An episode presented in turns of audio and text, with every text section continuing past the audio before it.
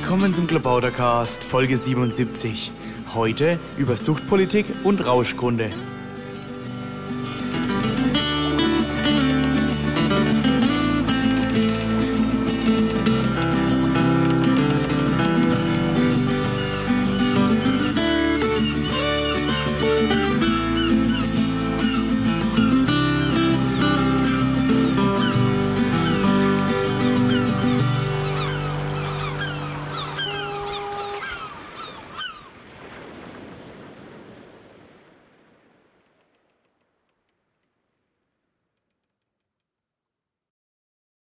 Willkommen zum Klabautercast 75. Wir sitzen hier bei Heide. Hallo Heide. Hallo. Und dabei sitzen auch noch Steffen. Hallo. Steffen und Benny. Hi. Hallo Benny. Wir haben festgestellt, äh, wir sind alles Basispiraten bis auf Steffen. Der ist bei der Basis von anderen Parteien. Richtig. Eine andere Partei. Ja, Steffen, sag doch mal gleich was zu dir. Äh, mein Name ist Steffen Geier. Ich mache seit 1998 Drogenpolitik, insbesondere zum Thema Cannabis. Bin vielen bekannt als Organisator der Hanfparade in Berlin, der größten deutschen Demonstration für die Legalisierung von Cannabis. Ich betreibe auf usualredarnt.de eine eigene Webseite mit einem Videoblog und ein bisschen Podcasting und was man so macht. Aktuell plane ich die Cannabis-Kultur. Da will ich im nächsten Jahr zwischen Mai und August an 100 Tagen 100 Hanf-Events in Deutschland durchführen. Äh, ansonsten versuche ich hier und da äh, Diskussionen zu bereichern, in denen vorurteilsfrei für eine bessere Drogenpolitik gestritten wird. Ja, da sind wir auch schon beim Thema, das hatte ich mich vergessen zu sagen. Ähm, Suchtpolitik ist das Thema. Du hast jetzt von Drogenpolitik gesprochen. Ja, bei den Piraten heißt das Suchtpolitik, aber viele andere Parteien und Gruppierungen verwenden ja dann noch alte Sprache.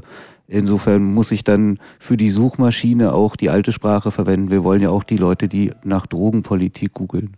Aha, gut. Also Drogenpolitik, Suchtpolitik. Ja, was ist der Unterschied? Das müssen wir uns gleich noch fragen. Aber wir machen erstmal weiter mit der Vorstellungsrunde. Benny. Ja, ich bin Benny, äh, Pirat seit 2009, Neuköllner Pirat.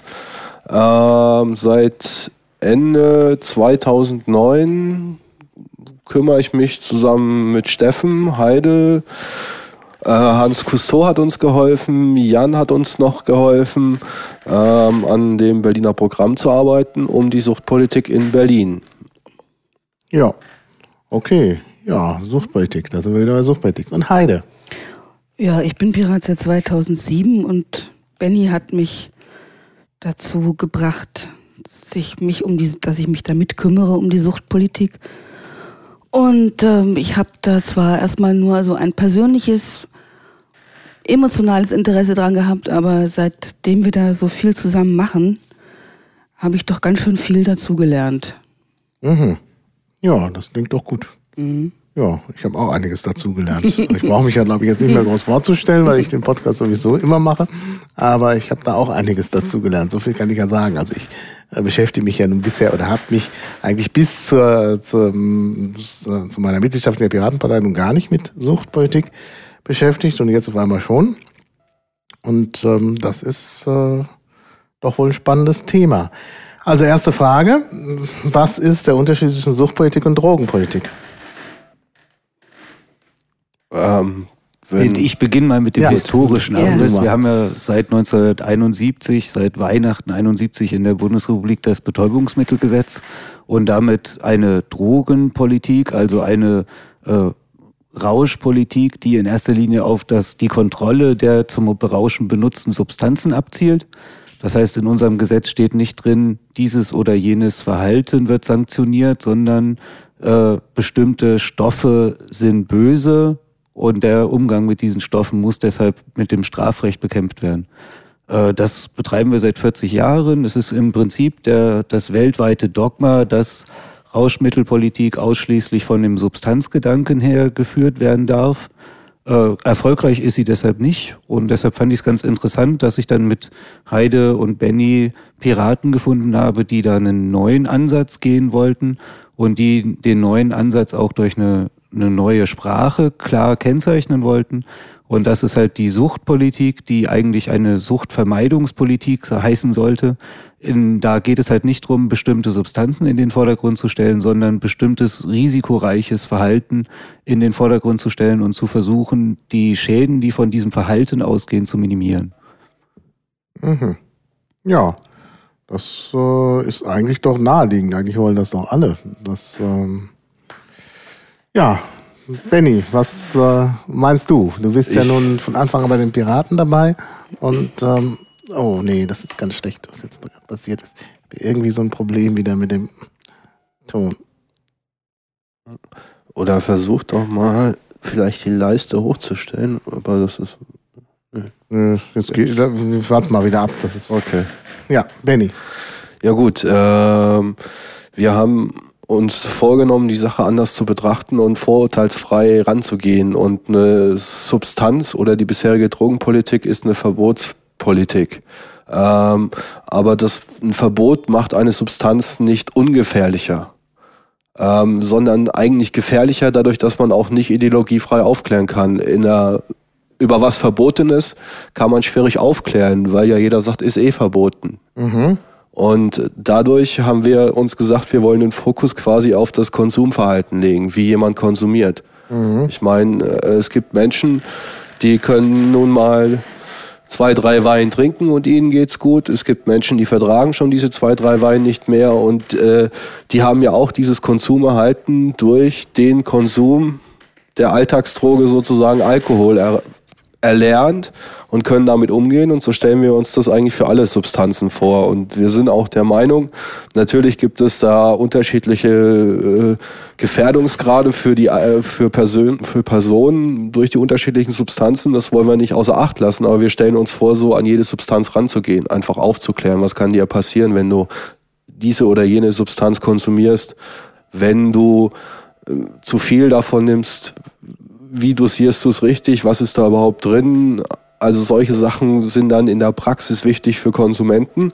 Und äh, wir haben uns auch vorgenommen, da die Symptome von Sucht recht ähnlich sind, äh, nicht stoffgebundene Süchte mit einzubeziehen. Also sowas wie, ich, bei den Piraten äh, darf man es vielleicht nicht sagen, aber es gibt ja auch Internetsucht in der anderen Welt es gibt äh, Kaufsucht, es gibt ähm, diverse andere Süchte und da sind die Symptome ähnlich und deswegen wollen wir quasi das Verhalten betrachten und da auch alle anderen Süchte mit einbeziehen. Also mhm. da liegt wohl der Unterschied zur bisherigen Drogenpolitik. Also Suchtpolitik ist dann weiter gefasst als Drogenpolitik. Mm, es ist, es ist ein anderer Ansatz oder ein anderer Blickwinkel. Also Drogenpolitik äh, ist der Fokus halt wirklich auf die Substanz und auf das Verbot der Substanzen gerichtet. Und wir wollen dahin gehen, dass wir ähm, Risikokonsumenten helfen können, tatsächlich helfen können. Also sowohl helfen können durch zum Beispiel Verfügbarkeit von Echtstoff, wie ihnen auch helfen können, niedrigschwellige Hilfsangebote zu finden. Und ähm, das halt vorurteilsfrei und straffrei, was ja auch ganz wichtig ist. Äh, wenn jemand eine Strafe befürchten kann, kann das auch verhindern, dass er sich Hilfe holt. Und so hat er halt die Möglichkeit, wenn er Probleme hat, sich Hilfe zu holen und das auf legalem Wege. Mhm. Ja. Das ist ja teilweise sogar schon bei der CDU angekommen, wie wir lesen im Koalitionsvertrag, dass sie ähm, vorwärts treiben oder vorantreiben wollen, dass Drug-Checking in Berlin straffrei zu passieren hat.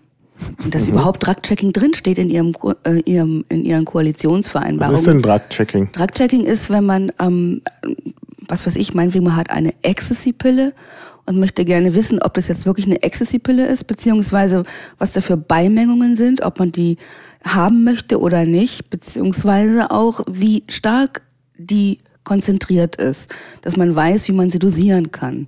Das ist ja der Punkt, der, der allgemein so schwierig ist.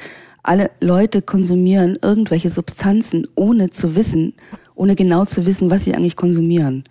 Mhm. Gerade bei den ganzen neuen Drogen, die auf dem Markt sind, die sich legal heißen, ähm, die ja ständig, die kann man wunderbar übers Internet, wenn man weiß wie, beziehen und dann äh, kann man aber nicht sicher sein, was ist eigentlich tatsächlich da drin. Man hat eine kleine Pille, die hat irgendeine Farbe und irgendeinen Aufdruck und man weiß nicht, was ist es jetzt. Also man muss es selber testen und das kann furchtbar in die Hose gehen. Das heißt, wenn man jetzt also eine Anlaufstelle hätte, wo man seine Pillen hingeben kann und, ähm, und die gucken mal kurz, äh, was ist es? Soll man das jetzt, kann man das jetzt gefahrlos konsumieren oder nicht? Dann ist das sehr, sehr wertvoll für viele Leute. Und, und äh, wie macht man das mit dem Drug-Checking? Also ich meine jetzt, äh, gut, also noch ist es ja gefährlich, wahrscheinlich. In Deutschland ist es illegal, das muss man mal ganz Ach so. klar sagen. Äh, Die Bundesregierung hat auch nicht vor, das zu ändern. Gab erst vor ein paar Wochen wieder das Jahrestreffen der Drogenbeauftragten und da war auch dieses Thema äh, ein Thema, weil nämlich vorher auch eine große Drug-Checking-Konferenz in Berlin war und da ist hinterher ganz klar rausgekommen, dass die Bundesdrogenbeauftragte das ablehnt, weil sie es für eine Verharmlosung des Konsums an sich hält. Die sagt, wir dürfen nicht über die besondere Gefährlichkeit von äh, gefälschten Ecstasy zum Beispiel aufklären, weil das so wirkt, als wäre Ecstasy an sich ja ungefährlich. Und deshalb machen wir das nicht. Wenn man also wissen will, wie es funktioniert, dann muss man in Europa in die Schweiz gucken. Eve and Rave betreibt Drug-Checking in der Schweiz schon fast 20 Jahre, sehr erfolgreich. Und da sitzen die Vertreter in den Clubs, haben so eine Art Infostand, wo man anonym äh, Pillen, Pülverchen abgeben kann. Kleine Proben davon reichen. Das heißt, man kann auch die Hälfte der Pille behalten und wenn, äh, die reicht dann im Zweifel ja immer noch für den Abend.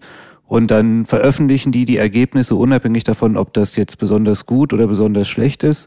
Aber was vielleicht noch wichtiger ist, wenn sie besonders gefährliche Pillen finden, weil es gibt ja immer wieder Ecstasy, die mit tatsächlich toxisch gefährlichen Stoffen hergestellt wurden, die werden dann für die Gesamtschweiz auf einer Webseite veröffentlicht, sodass jeder, der dann am nächsten Wochenende in den Club gehen will, vorher schon mal auf die Webseite gucken kann, aha, wenn mir jemand diese grünen mit dem Stern drauf anbietet, dann sage ich lieber nein. Naja, ja, das scheint doch eine sehr sinnvolle Sache zu sein. Das rettet Leben im Zweifel. Ja. Das hatten wir auch schon in Berlin, soweit ich weiß, ne? Äh, Das hat äh, der Ethan Rave e.V., den gab es auch in Berlin.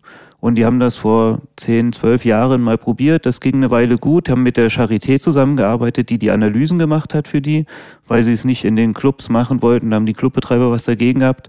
Aber irgendwann ist die Polizei in der Charité aufgelaufen und hat sämtliche Proben beschlagnahmt und hat der Charité verboten, weiter mit dem Ethan Rave e.V. Drug-Checking zu betreiben, weil das angeblich illegaler Umgang mit Betäubungsmitteln wäre. Ja gut, die Polizei hat ja eigentlich nichts zu verbieten, aber ja. Ja, die haben der Charité das Messer auf die Brust gesetzt und dann haben die Nein gesagt und damit war das Thema in Deutschland durch. Seitdem gibt es keinen offiziellen Versuch, das zu machen. Wir haben in Berlin so einen, den autonomen Drogeninfostand. Die machen das immer mal auf kleineren Partys. Allerdings haben die großen Clubbetreiber da sehr viel Berührungsängste, weil sie ja damit zugeben, dass es in ihrem Club illegale Drogen gibt und befürchten müssen, dass die Polizei das Vorhandensein des autonomen Drogeninfostandes dazu benutzt, eine Razzia in dem Club zu machen. Das ist ein Todesurteil. Wenn das zweimal passiert, dann ist auch das Berghain dicht. Hm, hm. Ja, das ist doch nicht so schön.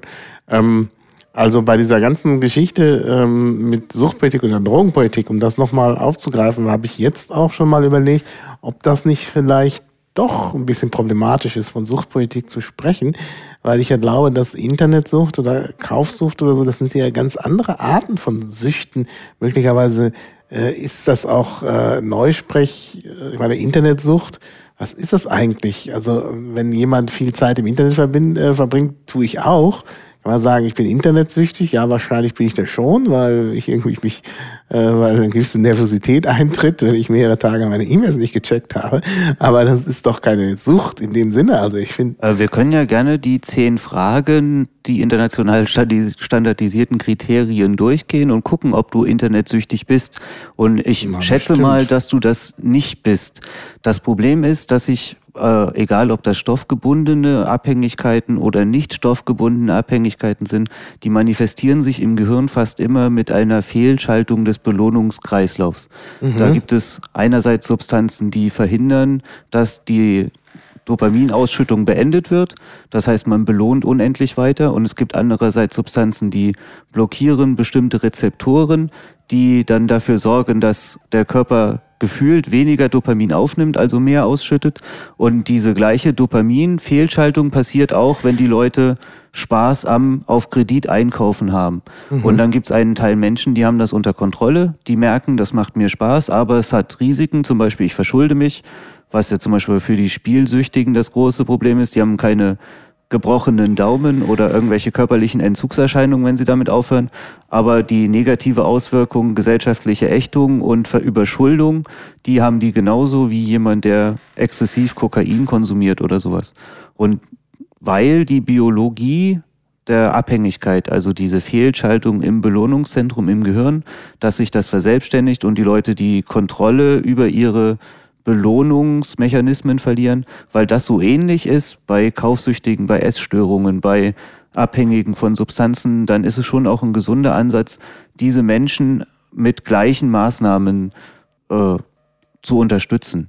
In erster Linie halt mit präventiven Maßnahmen, dass man den Leuten klar macht, dass auch World of Warcraft ein Suchtrisiko birgt dass mhm. es Leute gibt, die damit ein Problem haben, dass mhm. die nächste Belohnung immer nur 100 Klicks mit der linken Maustaste entfernt ist und die dann nicht aufhören können und dann zum Beispiel die Schule vernachlässigen oder ja. die Freundin verlieren oder so. Da beinahe jeder, der sich länger mit dem Computer beschäftigt, kennt ja irgendjemanden, der da auf Spiel XY hängen geblieben ist. Mhm. Also ich kenne zum Beispiel eine Selbsthilfegruppe Civilization Geschädigter und die wissen, wovon sie sprechen. Mhm. Ah ja. Ja, das denke ich schon. Also klar, dieses mit der Dopaminausschüttung und so, aber das kann man durch zehn Fragen herausbekommen? Äh, die UNO glaubt das. Es gibt in der WHO äh, natürlich auch einen großen Bereich, der sich mit Sucht beschäftigt. Und die mussten das ja irgendwie international standardisieren. Also gibt es einen Katalog von zehn Fragen. Unter anderem haben Sie für Tätigkeit XY oder Substanz XY schon mal andere Freizeitbeschäftigungen aufgegeben? Haben Sie soziale Kontakte verschoben oder abgebrochen, um ihre Beschädigung nachzugehen. Und wenn man mehr als drei dieser Fragen mit Ja beantwortet, dann ist man gefährdet. Wenn man mehr als fünf dieser Fragen mit Ja beantwortet, ist man süchtig. Aha. Dann ist man behandlungsbedürftig. Das kommt von der WHO. Gut, genau. werde ich versuchen zu verlinken, zu finden und zu verlinken. Aber das kriege ich hin, denke ich. Ja, also gut, dann ist das also doch nicht einfach nur Neusprech mit der Internetsucht, sondern dann ist da vielleicht wirklich was dran. Ja, ist natürlich immer eine schwierige Sache. Also ich denke, das mit den Süchten ist ja vor allen Dingen immer dann ein Problem, wenn äh, ähm, wenn irgendwelche negativen Folgen auftreten. Also wenn irgendwas passiert, dass halt Schäden drohen und dann oder? Hm, ich glaube nicht. Das Problem mit den Süchten ist in erster Linie das, dass es völlig ignoriert, dass Sucht dennoch nur ein Thema ist, was sehr, sehr wenige Konsumenten betrifft. Nur die mhm. wenigsten World of Warcraft-Spieler sind Richtig. computersüchtig. Ja. Nur die wenigsten Cannabis-Konsumenten sind Cannabis-abhängig. Nur die wenigsten Pünktchen-Pünktchen-Betreiber machen das ohne Maß. Aber die WHO und die Weltdrogenpolitik geht halt davon aus, dass das quasi nicht möglich ist. Jeder Gebrauch, jeder Use ist nach internationaler Lesart gleich ein Misuse, also ein Missbrauch. Mhm, mh. Und das muss durch eine neue Sprache, also eine, eine äh, wirkliche Abkehr von den bisherigen Denkmustern der Substanzfixierung durch ein Weg von der Droge hin zur Suchtvermeidung geändert werden. Das geht nicht auf halbem Wege, sonst streiten wir uns die nächsten 20 Jahre noch darüber, wie weit mhm. darf Legalisierung gehen. Wenn wir weiter versuchen, Probleme durch die, die Verhinderung des Zugangs zu den Problemverursachern zu mhm. beseitigen. Mhm. Ist es nicht aber auch so, dass bei den äh, äh, Substanzen und nicht nur bei denen, also vielleicht auch beim Internet und so, dass es da äh, unterschiedliche, eine unterschiedliche Gefährlichkeit gibt? Dass man halt sagt, also die Substanz A macht irgendwie ganz schnell süchtig, Substanz B macht weniger schnell süchtig und äh, sagen wir mal, Internet macht mittelschnell süchtig, Fernsehen macht noch weniger schnell süchtig oder ich weiß nicht. Also irgendwie so ein, so ein Es ist also, glaube ich, unglaublich persönlichkeitsabhängig. Ah, ja. ähm, natürlich gibt es Substanzen, von denen man also zweifelsfrei sagen kann, dass sie eine physische Abhängigkeit hervorrufen. Mhm. Ziemlich schnell. Mhm. Nikotin zum Beispiel. Ja. Also Nikotin ist ein Nervengift, was ich weiß es. Ja, wir, ich bin nikotinabhängig. Ihr sprecht aus ja. Erfahrung, man sieht Eben. es. Ähm, aber und Heroin kennt jeder, weiß jeder, macht sehr ja. schnell physisch abhängig. Aber es gibt Leute, die auf die wunderbar klarkommen, wenn sie zweimal im Jahr Kokain konsumieren, weil sie sagen, es ist der richtige Anlass, es ist die wunderbare Party, dafür machen wir das. Und es gibt Leute, die konsumieren das und ähm, brauchen das ziemlich schnell, weil sie sehr schnell psychisch abhängig davon werden. Ja. Und ich denke mal, dass ähm, wir unbedingt über Abhängigkeit noch viel mehr forschen müssten und uns viel genauer damit auseinandersetzen müssten. Aber ich glaube, dass es auch politisch nicht unbedingt gewollt ist, äh, tatsächlich sich über Abhängigkeiten mal intensiv Gedanken zu machen und zu gucken, weil ähm, man möchte die Leute ja auch auf eine gewisse Art und Weise abhängig lassen. Sie sollen ja konsumieren, zum Beispiel. Ja. Ja, sie sollen konsumieren, obwohl ich sonst immer denke, ähm, also diese Verschwörungstheorie, dass es irgendwelche äh, Leute gibt in, in der Lobby, in der Politiklobby, die wollen, dass alle Leute abhängig sind, weiß ich nicht.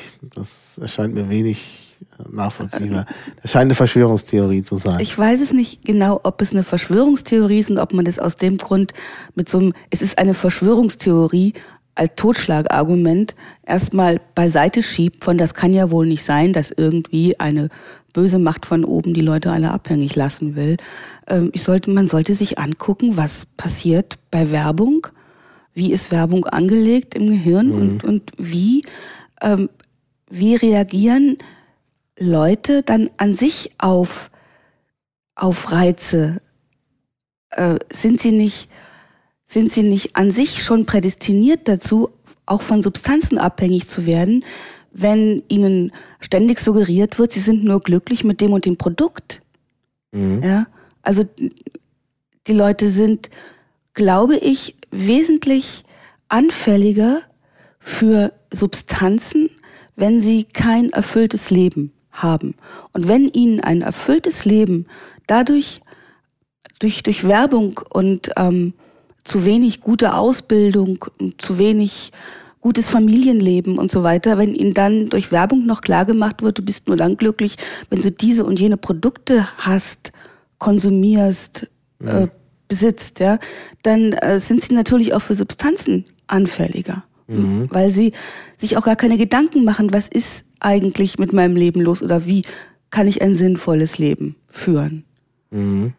Wobei mir das jetzt schon wieder zu sehr in die Richtung geht, die, die den Rausch, den Konsum unter und Genuss als äh, extreme Form des Nüchternen zu betrachten. Wir wollen ja eigentlich in eine Richtung, wo man die, den, die, die Abhängigkeit Ja, das- als das- extreme Form des Genusses versteht und akzeptiert, dass die Leute genießen.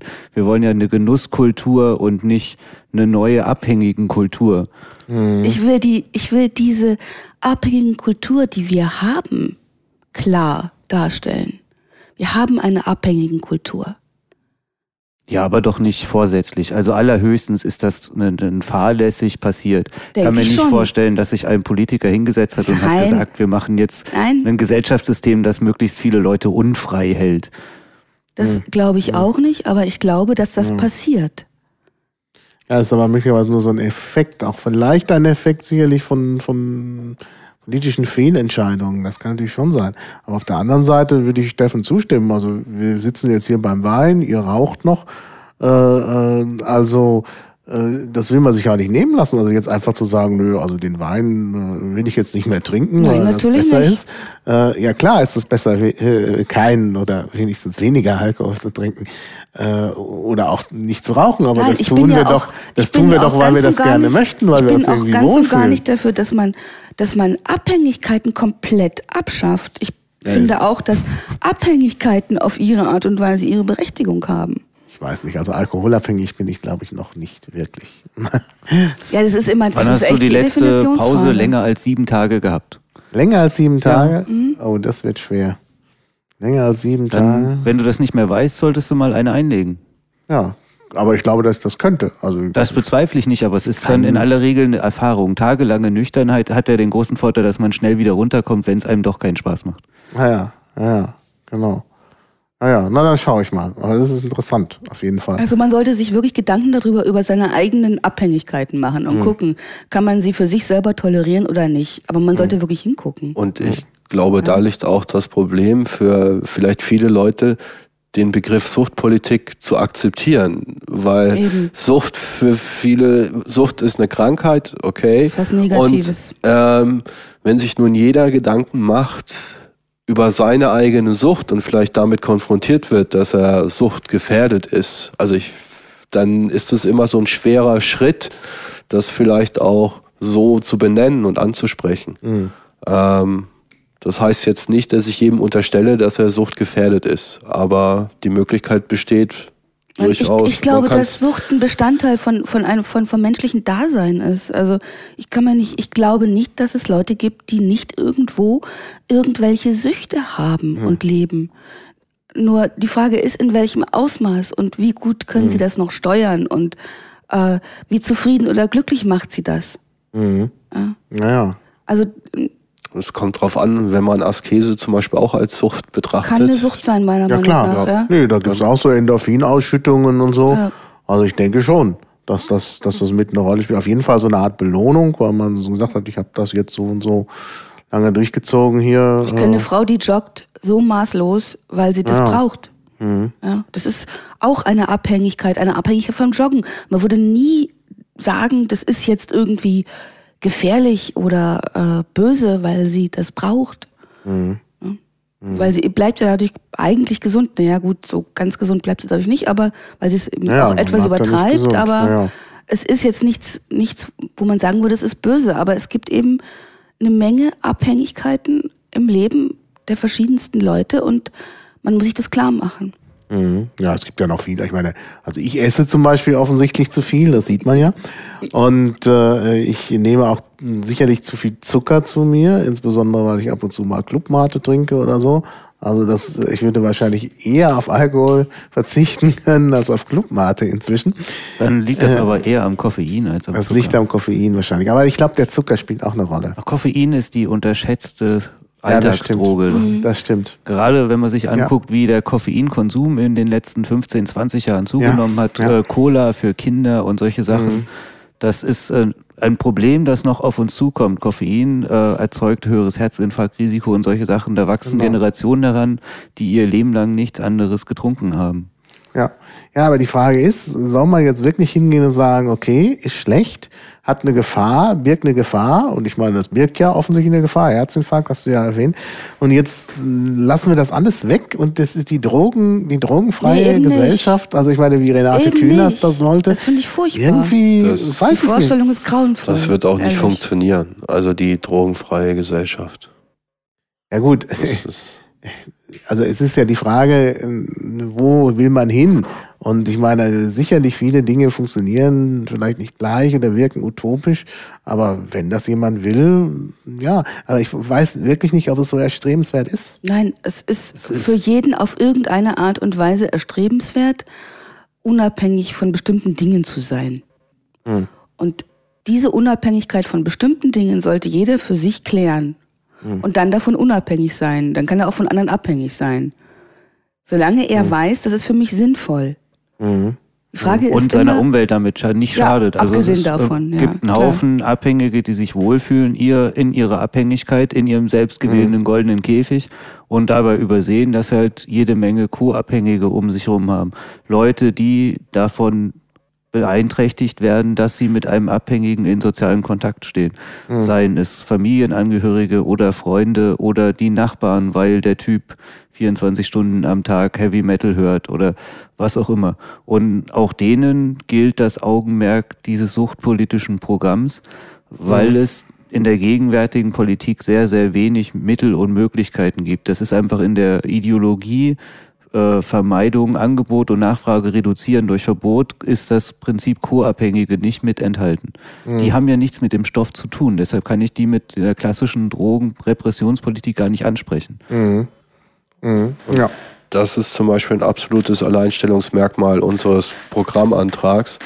Das hat, soweit ich weiß, auch keine andere Partei in ihrem Programm stehen. Also, dass Co-Abhängige mit einbezogen werden in die, in die Hilfsangebote. Mhm. Das ist ein interessantes Konzept, das habe ich noch gar nicht, kannte ich noch gar nicht. Co-abhängig. Mal gucken, was ich da finde dazu zum Verlinken. Ja. Gut, also ähm, es ist natürlich jetzt nicht nur, ich denke, aber bei, bei der, der Grund, warum wir so eine Pro Prohibitionspolitik haben, was ich ja eigentlich nicht gut finde mit der Prohibition, weil man ja doch schon gesehen hat seit langer Zeit, dass das nichts bringt. Aber der Grund ist ja nicht nur die Abhängigkeit oder die Sucht, sondern ein anderer Grund für äh, diese Politik ist ja auch, dass gewisse Substanzen auch an sich schon gefährlich sind. Ne? Nun wird aber keine Substanz davon ungefährlicher, dass man sie dem Schwarzmarkt überlässt. Der Schwarzmarkt kennt keinen Jugendschutz, da gibt's keine ja, ja. Qualitätskontrollen, da gibt's keine äh, Überprüfungen hinsichtlich der Wirkstoffgehalte und Streckmittel und ähnliches. Wer der mhm. Meinung ist, dass Drogen gefährlich sind, muss legalisieren, sonst macht er sie noch gefährlicher. Ja, das stimmt. Ja, ähm, das Thema, was eigentlich, also Heide hatte nochmal von Werbung gesprochen. Also du glaubst, dass Werbung ein Problem darstellt? Ja, ich kann mir einfach gut vorstellen, dass Kinder, denen ständig einsuggeriert wird, äh, wenn sie, die sehen ja viel fern, viele Kinder sehen viel fern, ja, und die kommen ständig mit Werbung in Kontakt und dann wird ihnen eben erzählt, nur mit der und der Figur, äh, Pokémon-Figur sind sie glücklich oder sie brauchen unbedingt die und die und die und die Zutat zu ihrem Leben, mhm. dass sie ähm, glauben und verinnerlichen, dass sie durch bestimmten Konsum eine Position haben oder was darstellen oder froh sind. Und äh, das ist natürlich alles Ersatzbefriedigung. Es ist irgendwie genauso wie irgendwelche Substanzen auch eine Substitution sind fürs Leben, letzten mhm. Endes. Also dass, äh, dass man das, was ein Leben lebenswert macht, nämlich irgendwie ähm, äh, Kommunikation mit anderen, das Dazugehören, ähm, und etwas zu erschaffen in seinem Leben, dass das äh, nicht mehr den ersten Stellenwert hat, sondern dass der Konsum den ersten Stellenwert hat. Und das ist sehr unbefriedigend. Mhm. Also braucht man irgendwie noch mehr und noch mehr und noch mehr. Mhm. Und es wird nie, dieses Loch kannst du nie füllen. Das ist bodenlos. Ja. Aber würde denn da was helfen, dass man irgendwie Werbung verbietet? Nein, ich glaube, man sollte äh, einfach versuchen, äh, darauf zu achten, dass die Kinder so viel wie möglich äh, Plätze haben, wo sie sich betätigen können und wo sie einfach freie, freie Räume für sich haben. Mhm. Miteinander zu kommunizieren und auch etwas zu erschaffen. Ja. Und da ja. haben sie sehr wenig. Mhm. Im Bereich Rauschmittel bin ich schon ein großer Fan von Werbeverboten. Die haben eine sehr gute Mund-zu-Mund-Propaganda. Da muss man nicht noch kommerziell Interessen wecken, ich finde es auch sehr inkonsequent, wie da in Deutschland mit Werbeverboten umgegangen wird, dass mhm. Krombacher die Bundesligaspiele präsentiert und solche Sachen. Das finde ja. ich e extrem verwerflich, wenn man sich gleichzeitig überlegt, dass der, der Sport als Hort der Gesundheit und des mhm. körperlichen mhm. Wohlempfindens angepriesen wird. Äh, mit Tabak sind wir da schon viel weiter, aber die Alkohollobby ja. hat es geschafft, da so eine wischi-waschi-weiche Selbstverpflichtungserklärung zu kriegen. Naja, aber beim, beim äh, Tabak ist man auch nicht so weit in Deutschland. Also zum Beispiel gibt's Kino, äh, also, also Tabakwerbung im Kino. Gibt's aber nur in Filmen mit einer Altersfreigabe über 16 Stimmt. Jahre. Das heißt, ja. äh, theoretisch sollte da niemand sitzen, der nicht alt genug ist, um die Werbebotschaft kritisch zu hinterfragen. Aber Stimmt. auch das muss man natürlich lernen, inwieweit das jetzt in der Schule möglich ist. Da muss man noch drüber diskutieren. Die Piraten in Berlin sind ja viel dafür gescholten worden, dass sie äh, mehr Rauschkunde im Unterricht wollen. Ob die meisten, die das so kritisieren, haben es halt auch missverstanden. Ich bin ganz oft gefragt worden, wie das denn sein soll, wenn ein Unterrichtsfach eingeführt wird. Aber in dem Berliner Antrag steht ja drin, dass das innerhalb des Ethikunterrichts passieren soll, der sowieso schon existiert, aber halt einen mehr Zeit eingeräumt bekommen. Wir warten ja mit der Sexualaufklärung auch nicht, bis die Kinder den ersten Porno auf dem Handy haben. Und aktuell betreiben wir Drogenprävention erst, wenn die Polizei die Tür eintritt. Aha, ah ja. Ja, stimmt. Da sind wir jetzt schon beim Thema, was ich mir auch als eigentlich, das sollte noch kommen, aber dann machen wir das jetzt gleich. Rauschkunde. Ja, Rauschkunde. Was ist damit eigentlich gemeint? Du hast schon gesagt, Steffen, das ist jetzt nicht so, dass die in der, in der Schule dann die Drogen ausprobieren, das scheint ja nicht der Fall zu sein, obwohl das so ein bisschen so dargestellt wurde. Was ist Rauschkundenrecht? Benny, du. Ja, ich wollte jetzt nur dazu sagen, das ist ja ähnlich wie Sexualkundeunterricht, war ja schon ein gutes Beispiel. Da ist es ja auch nicht so, dass sie dann wild äh, durch die Bänke die Sexualpraktiken ausprobieren im Unterricht. Und ähnlich ist es natürlich auch in der Rauschkunde schwierig möglich, die Praxis im Unterricht zu üben, sondern da ist natürlich in erster Linie eine theoretische Aufklärung möglich, die aber weitergehender sein muss, als die, die jetzt stattfindet. Ähm, ich würde da aber gerne Heide, das ist nämlich so Heides Thema eigentlich. Und deswegen finde ich. ich jetzt nochmal nachfragen Okay, wollte. Du dann hast frag gesagt, kurz- dann in frag kurz erster. Linie. dann werde ich jetzt, würde ich aber nachfragen, in zweiter Linie dann doch Konsum. Nein, also. es muss auf alle Fälle ein ist- es- Rauschkundeunterricht sein, der den Konsum akzeptiert. Ja. Wir können das nicht weiter so betreiben, dass wir sagen, wir machen Drogenvermeidungsunterricht, weil er einfach an der Lebensrealität der Jugendlichen vorbeigeht. Äh, Die, jeder zweite 18-Jährige hat Cannabis-Erfahrungen. Das klammert unser Präventionsunterricht, den wir zurzeit haben, weitgehend aus. Da wird dann der erhobene Zeigefinger gebracht und dann war es das vielfach schon. Das ist einfach zu wenig, um auf die Gefahren, die von Rauschmitteln ausgehen, äh, vorzubereiten. Also äh, die praktische Erfahrung machen die Jugendlichen ja sowieso. Und äh, dass man dann vielleicht auch anders mit umgeht, wenn man jetzt den Jugendlichen mit dem Joint erwischt. Das ist ja jetzt auf Klassenfahrten durchaus auch mal üblich, dass die Kids sogar mit ihren Lehrern ein Bier trinken, dass man dann einfach anders reagiert als jetzt. Natürlich die praktische Erfahrung, wer die machen möchte, macht die auch parallel zur Schule. Mhm. Das stimmt. Ja. Und es wäre natürlich viel, viel besser, wenn man äh, das nicht so darstellen würde in der Schule, oh mein Gott, äh, was habt ihr getan und es ist ganz böse, sondern lass uns mal drüber reden, was macht die oder jene Substanz und wozu ist sie gut und wozu ist sie schlecht und wie sollte man sie benutzen und sollte man sie in deinem Alter überhaupt benutzen?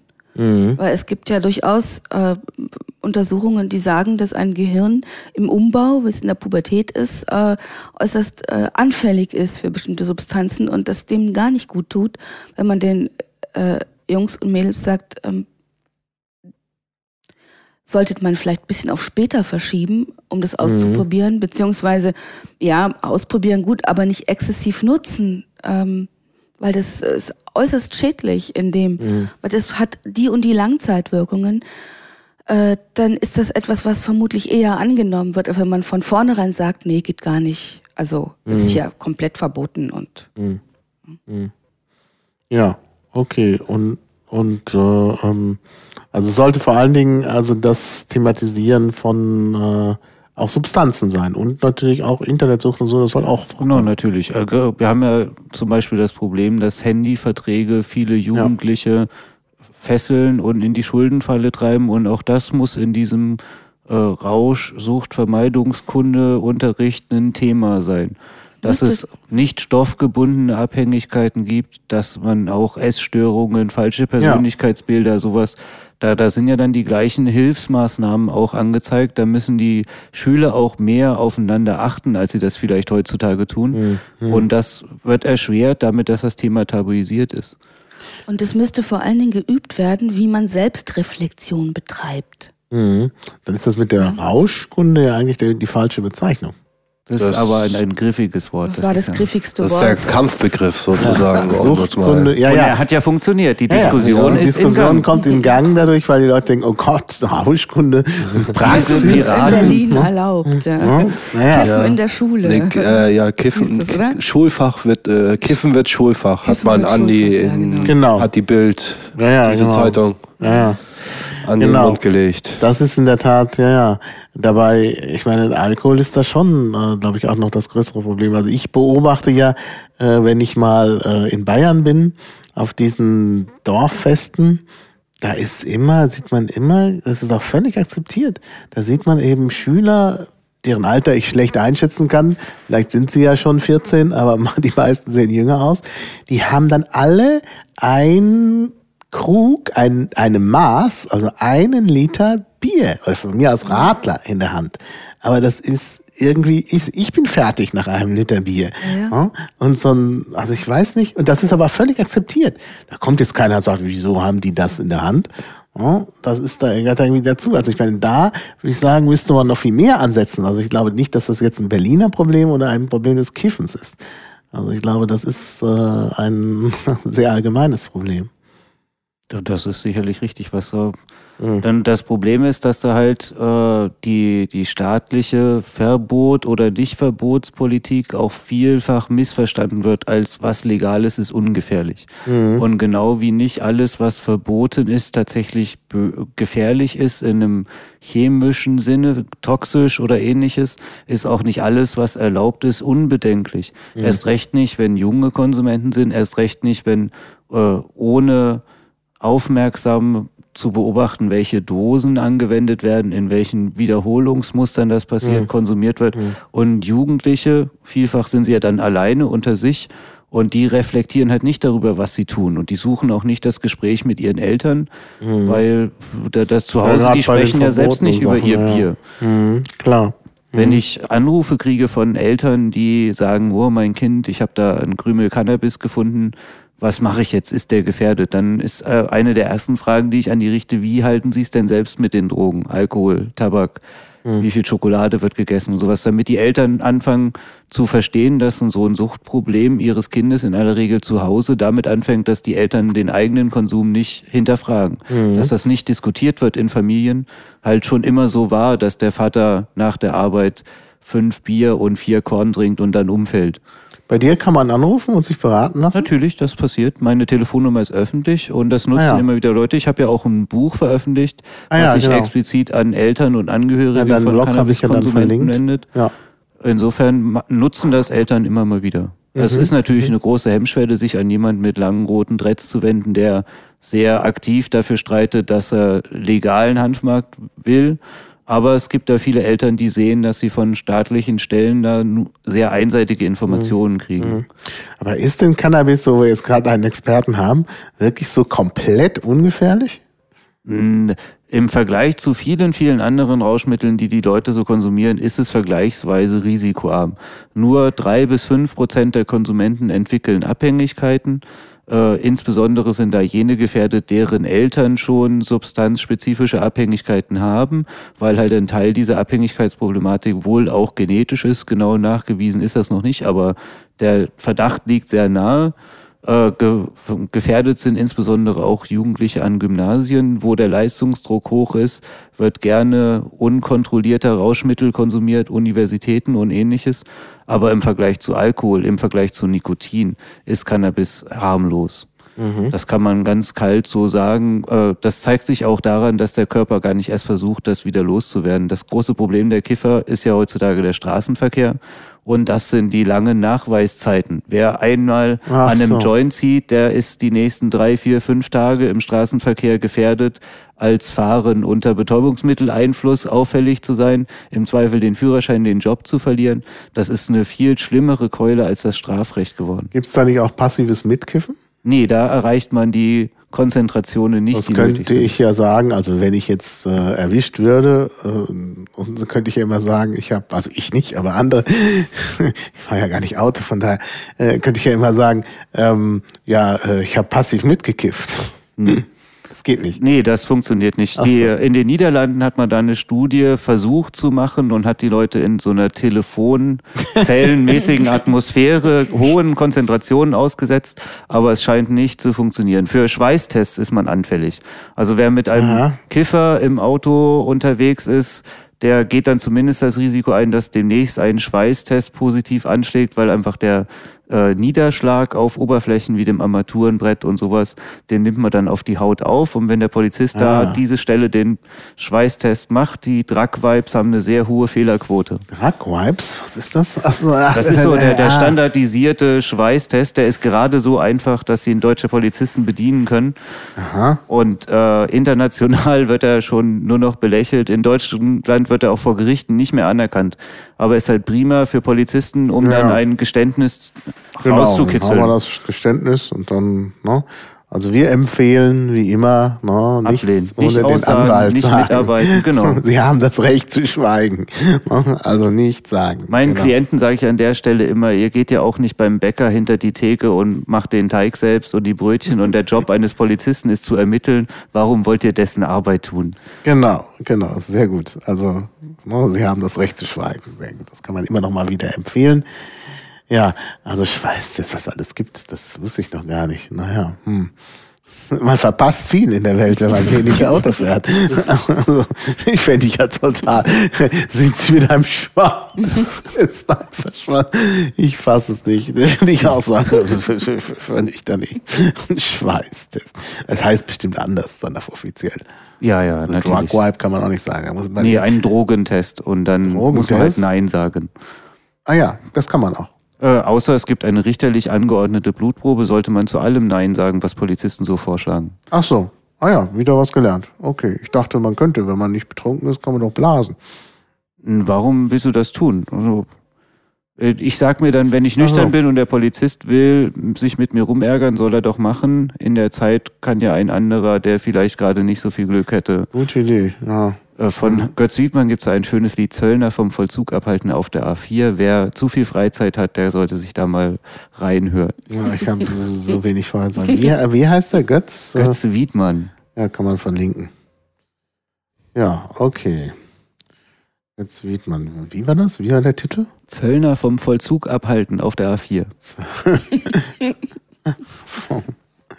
Okay. Ich, ich werde suchen. Klingt jedenfalls gut. Ja, okay, also da schweigen, nichts machen, also kein Schweißtest, obwohl mich das schon interessieren würde, wie der Schweißtest funktioniert. Dann kann man ja mal testen.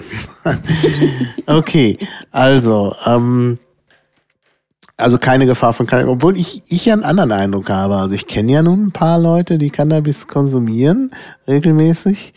Und das ist halt beim Chaos Computer Club gibt es solche Leute. Und wenn man mit denen zusammen irgendwas organisieren will, dann sagen die oft erst, solche Leute, das klingt so abwertend, also meine Freunde.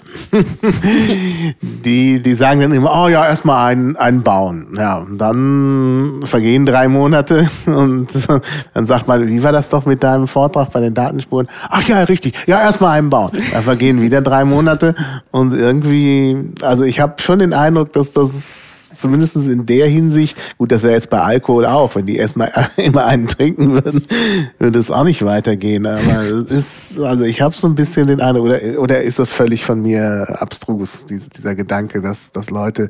Ich kenne jetzt deinen Freundeskreis nicht. Insofern weiß ich nicht, ob du da vielleicht gerade so eine Schnittmenge von Menschen hast, die da besondere Probleme haben. Äh, rein statistisch gesehen ist dem nicht so. Die meisten Cannabiskonsumenten sind halt so unauffällig, dass auch du sie nicht unter das Kifferklischee packen würdest. Mhm, mhm.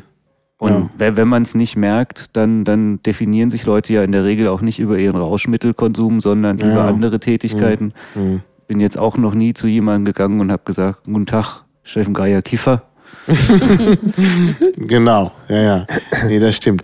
Aber ich, also, also mein Eindruck war eben, aber da, da magst du recht haben, äh, dass das äh, das halt z- noch zusätzlich zum Prokrastinieren führt. Aber das könnte natürlich an sich schon angelegt sein und nichts so mit, damit zu tun haben, beziehungsweise. Ja, es ist auch immer eine Ja. Frage, was ist da Ursache und was Genau. ist Symptom? Oder Professor Kleiber hat gesagt, dass sich mehr Cannabiskonsumenten als abhängig einschätzen, als es nach klinischen Kriterien sind.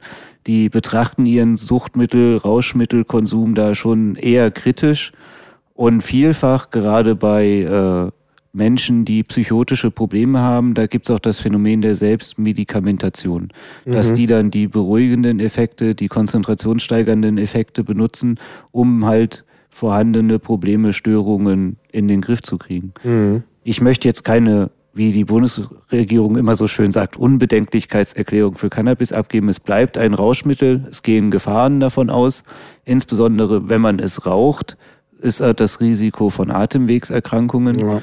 Äh, aber im Vergleich zu vielen, vielen anderen Sachen, mit denen unsere Gesellschaft auf eine andere Art umgeht, nämlich nicht mit Staatsanwalt, Polizei, Gefängnis, Strafen bis hin zu 15 Jahre Gefängnis, Mhm. äh, da ist Cannabis doch eher harmlos. Ja. Ja. Ja, gut. Also das ist äh, ja. Ja, vor allen Dingen, weil es ja andere Drogen gibt, die deutlich weniger harmlos sind und die völlig legal sind, wie eben bei wie eben Alkohol. Also Alkohol halte ich wirklich für ein großes Problem. Ja, aber es ist wichtig, Und, dass äh, Alkohol legal ist. Wenn man äh, zum Beispiel nach Russland schaut, wo es noch Klar. einen nennenswerten Schwarzmarkt für Ja, ja. Alkohol gibt, Klar. da sind die Gefahren, die von Alkohol ausgehen, ganz massiv gravierender. Ja, zum das Beispiel, weil man dann so. halt keinen Kasten Bier kauft, sondern lieber eine Flasche Schnaps. Ist die gleiche Menge Mhm. Alkohol, aber ich kann es unter der Jacke verstecken. Naja. Solche Sachen. Mhm. Ich habe dann schon lieber legale Drogen. Ich habe auch gerne äh, Rauschmittelkonsumenten, die ihre Probleme in die Öffentlichkeit tragen, weil man ihnen dann helfen kann. Wer in Genau. seinem stimmen, stillen Kämmerlein vor sich hin versifft, dem ist dann in aller Regel nicht mehr zu helfen. Ja, ja. Klar. Also das ist auch nochmal so ein Punkt, äh, wollte ich auch noch drauf kommen, mit, mit Post-Privacy passt ja in den Bereich auch. Weil das macht ihr ja auch bei der Hanfparade. Ne? Das ist ja auch, äh, wird ja auch äh, so eine gewisse Öffentlichkeit. Ja, nun ist Schaffen. die Hanfparade aber nicht in erster Linie eine Konsumentenveranstaltung, Genau, sondern ja, ja. eine geht's Veranstaltung die von Leuten, die eine andere Politik haben möchten. Genau, ja, ja, klar. Äh, Insofern kann man dann auch nicht äh, die Hanfparade angucken und sagen, so sind die deutschen Kiffer, weil man dann Ja, einfach klar. den, der Hälfte der Leute nicht gerecht wird. Ja, ja, klar. Ja, ja, ja, ja. Also andere Politik, ja gut, das wollen wir nun bei den Piraten ja auch. Jetzt gibt's äh, ja das drogenpolitische Programm und das suchtpolitische Programm oder, oder sogar noch mehr. Es gibt ja verschiedene Programmvorschläge jetzt auch für den Bundesparteitag. Tatsächlich zwei von Ich kenne auch nur die beiden. Ach so, nur die zwei. Ach so, ich hatte das jetzt nicht so ganz. War da nicht noch irgendwo so ein Alternativantrag? Nee. Im Liquid meinst Ja, du Liquid. vielleicht. Ach so, ach so. aber Ja, stimmt. Nee, nee. Da gab es den äh, drogenpolitischen Antrag, der ist schon länger in der Abstimmung und äh, unser suchtpolitischer ist seit ein paar Tagen jetzt in der Abstimmung. Ja. Und zu unserem suchtpolitischen gab es einen Gegenentwurf genannt, der Genau. aber eine Umformulierung war. Und dazu gab es noch ein Positionspapier Enquete-Kommission Drogen oder Sucht oder sowas einzurichten. Die sind aber beide am Quorum gescheitert. Ah ja. Und nur auch die unserer- Enquete-Kommission. Denn Das Ja, ist ja eigentlich die eine hat- gute Idee. Die hat, ja, das, die Formu also musst du dir mal durchlesen. Also es hat's nicht mal, also das war mit Abstand, was Ja, ja, am wenigsten mich. Ja, ja, beachtet ich wurde zumindest. Ich habe es äh, ja gelesen. Ich habe ich ja, ja. hab sogar das unterstützt. Aber und war- äh, ja, also in, es ist nur unsere jetzt in der Abstimmung sozusagen. Mhm. Also die und in äh, Offenbach steht dann oder wurde der drogenpolitische Antrag von der AG Drogen als Alternative zu unseren quasi eingestellt. Ah. Genau, Also die ja, das sind, wollte er auch so sagen. Genau. Könnt ihr mal kurz die Unterschiede umreißen? Ich glaube, Heide kann das wohl ganz gut, oder? Nee? Äh, Steffen? Ich, ich sehe den wesentlichen Unterschied darin, dass der drogenpolitische Antrag versucht, mit der Sprache, die bisher gesprochen wird, neue Gedanken zu formulieren. Äh, insbesondere halt den Gedanken der Akzeptanz von äh, risikoarmen Drogenkonsum, während der suchtpolitische Antrag da weitergeht, indem er sich dann noch mehr dazu bekennt, dass er halt weg will von der Repression. Die, die Repression wird da äh, besser, da wird eine bessere Alternative angeboten zur Repression, während der drogenpolitische Antrag nur sagt, Repression ist doof. Und das geht mir persönlich nicht weit genug. Und ich finde auch, dass der drogenpolitische Antrag äh, daran krankt, dass er zu wenig die noch nicht Konsumierenden mit einbezieht. Während wir uns bemüht haben, bei dem suchtpolitischen Antrag auch diese Menschengruppe, die nur Ja. indirekt von Drogenproblemen ja. betroffen ist und von Suchtproblemen über die Substanz hinaus mit einzubeziehen. Mhm. Also wenn man die beiden Anträge erstmal so liest nebeneinander, dann könnte man wirklich sagen, ja, äh, die wollen doch das Gleiche. Mhm. Ähm, da gibt's kaum wirkliche Unterschiede. Aber wenn man da mal genauer hinguckt, dann sieht man eben, dass äh, der drogenpolitische Antrag ähm, einfach eine etwas ja, negative Grundhaltung von, was hier äh, an Drogenpolitik bisher gemacht worden ist, ist einfach scheiße, das müssen, muss jetzt aufhören. Und die haben natürlich recht damit, es ist einfach auch scheiße. Aber sie haben halt nicht diesen Ansatz, den, ähm, den wir haben, Das Gegenmodell, ja. ja. wo wir sagen, wir wollen aber eine Genusspolitik etablieren. Wir wollen darüber nachdenken, wo denn, ähm, wo es denn gut und wichtig ist, ähm, auch den, den Rausch und den Genuss mit einzubeziehen und nicht einfach nur komplett immer äh, in die Abhängigkeitsschiene zu schieben. Rausch Mhm. und Genuss kann ja was unglaublich äh, Schöpferisches sein. Mhm. Zum Beispiel. Ja. So, dieser, das fehlt da völlig. Ja. Mhm. Und eben, wie gesagt, fehlt auch ähm, auf die Leute einzugehen, die ähm, beeinträchtigt werden durch die Drogenpolitik, obwohl sie äh, keine verbotenen Substanzen nehmen. Mhm. Ähm, Was ganz interessant ist, ich habe beide Anträge mal so mathematisch nach Worthäufungen durchsucht und da in, über die, die, die, die Mathematie, mathematische Schiene versucht, den Inhalt zu erschließen. Und es fällt auf, dass der drogenpolitische Antrag sehr viel von eingrenzenden Maßnahmen spricht, von äh, Schutz und äh, Abschottung gegen irgendwas, während der suchtpolitische Antrag äh, sehr viel mehr akzeptierende äh, einschließende, äh, umfassendere Maßnahmen und Worte wählt. Auf der anderen Seite ist es äh, bemerkenswert, wie ähnlich die beiden sind, auch hinsichtlich ihrer Schwächen. Man, man darf nicht verschweigen, dass beiden Anträgen der, das wirkliche Modell für die Zukunft fehlt. Es gibt in keinem der Anträge eine Aussage, wie soll denn die Abgabe tatsächlich geregelt werden. Es gibt in keinem der Anträge eine klare Ansage hinsichtlich Altersschutzgrenzen für bestimmte Substanzen oder Gewohnheiten. Da ist schon Nachbesserungsbedarf, aber das kann man ja dann im Zuge zum Beispiel des Wahlprogramms, was ansteht in den nächsten Monaten, dann von diesen beiden antragstellenden Fraktionen erreichen. Es wäre in jedem Falle ein wichtiger, ein richtiger Schritt, wenn die Piratenpartei sich ein drogenpolitisches Programm gibt. Und Oder ein suchtpolitisches Programm. Äh, ein ja, dann da, Ja, eins davon. Jetzt, ja, jetzt gut. muss ich ja. mal, nein, ein, eins, eins ist wichtig, ich habe schon verstanden. Ich musste jetzt noch mal kurz. Äh, Ich, ich, ich glaube, es ist unstrittig und auch außen bekannt, Ja. dass ich eher den, den suchtpolitischen Ja, ja. Antrag favorisiere. Ja, das ist ja auch Zum Beispiel besser. hat er ein Layout. Das ist ja ein ganz fürchterliches Ding. Ich weiß nicht, wer dafür verantwortlich ist, dass der drogenpolitische Antrag so eingestellt wurde, wie er eingestellt wurde, aber zumindest Zeilenumbrüche fixen wäre Ja. doch für die Leser sehr freundlich. Ja, gewesen. das, das, äh, ja, das stimmt schon. Was- Also da ist das suchtpolitische, aber auch, dass da schon mehr so positive Sachen drin sind im suchtpolitischen Programm, äh, auch, auch schon äh, Sachen, die gemacht werden sollen. Also der Rauschkundeunterricht steht ja explizit drin. Der ist nein, ein- der ein stand im Berliner Berliner Programm. Wahlprogramm. Ach so, Entschuldigung. Ja, und äh, ich, ich würde ist gerne ja zum eine Grundsatz. Maßnahme und keine, kein Grundsatz. Stimmt, Ja, richtig, ja. richtig, das stand da nicht Ah, weil es ja. ein Grundsatzprogramm ist. Ja. Ich würde auch gern zum Grundsatzprogramm noch ergänzen. Also wir haben das ja bewusst ein bisschen visionärer und offener formuliert, Ja. dass die Landesverbände was draus machen können. Also Ja. so wie wir es in Berlin ja auch mit dem Wahlprogramm gemacht haben. Wir haben hier ja einen Grundsatzprogrammantrag in Berlin gestellt. Das ist ja schon ein bisschen her. Und der ist wesentlich kürzer gewesen als der, den wir jetzt stellen auf dem Parteitag in Offenbach. Und der war Grundlage unseres Wahlprogramms. Und mit unserem Wahlprogramm, wie mit der Rauschkunde, haben wir ja durchaus auch Aufmerksamkeit Richtig. erhascht. Und mittlerweile kann man fast Und sogar schon und ver ver verdient. Das ist ja, schon verdient. ein gutes Stück natürlich, Arbeit gewesen. Natürlich verdient. Und äh, mittlerweile kann man sogar sagen, dass die Linke vielleicht sogar ein bisschen bei uns abgeschrieben hat, jetzt bundespolitisch. Und ähm, also ich denke, Drogen- und suchtpolitisch äh, sind wir damit auf dem richtigen Weg, was zu verändern oder was ändern zu können. Alleine dadurch, dass es ins Gespräch kommt. Also im Wahlkampf war es ja ein großes Gesprächsthema, die Suchtpolitik. Und alleine dadurch kann man ja Denken verändern. Und wenn man dann noch ein bisschen Neusprech mit reinbringt, ändern sich ja Sachen, so dass wir halt nicht mehr von Drogen, sondern von Genussmitteln sprechen. Also dass sich das im Kopf ändert. Ja. Ja, nee, das ist ja auch sicherlich sinnvoll. Ja. Nee, ganz gut. Äh, da- Das, das gefällt mir wirklich sehr. Also von daher bin ich natürlich auch mehr für den suchtpolitischen äh, Ansatz und nicht so sehr für den drogenpolitischen. Wobei ich mich ja frage, äh, das andere ist doch die AG Drogen. Ne? Das sind doch die Fachleute eigentlich für das Thema.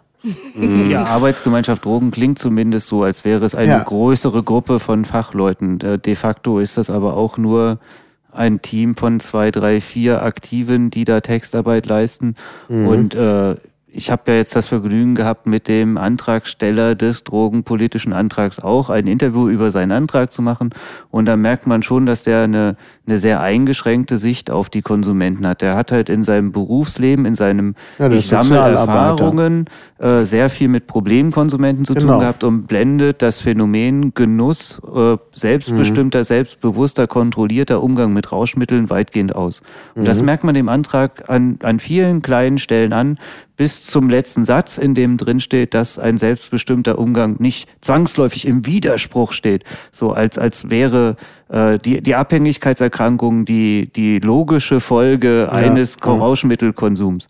Und bei, da ist der suchtpolitische Antrag halt ganz anders, der sagt, hört her, Leute, akzeptiert es endlich, dass die Mehrheit der Bevölkerung Rauschmittel konsumiert und dass wir nicht damit weitermachen können, die Leute, die das tun, auszugrenzen und zu verfolgen. Wir verursachen damit mehr Probleme, als es die Rauschmittel selbst können. Deshalb müssen wir den Mut haben und da einen harten Schnitt machen. Es gibt kein Reformchen, das die Politik rettet, so wie wir sie jetzt machen. Wir müssen einen Paradigmenwechsel hinkriegen. Mhm. Naja, klar. Und den kann man durch Sprache am besten vorbereiten. Mhm, das stimmt, ja, ja, klar. Ja. ja, und wie gesagt, dann braucht man Aufmerksamkeit und da, dann hängt's vom Wahlprogramm ab, natürlich.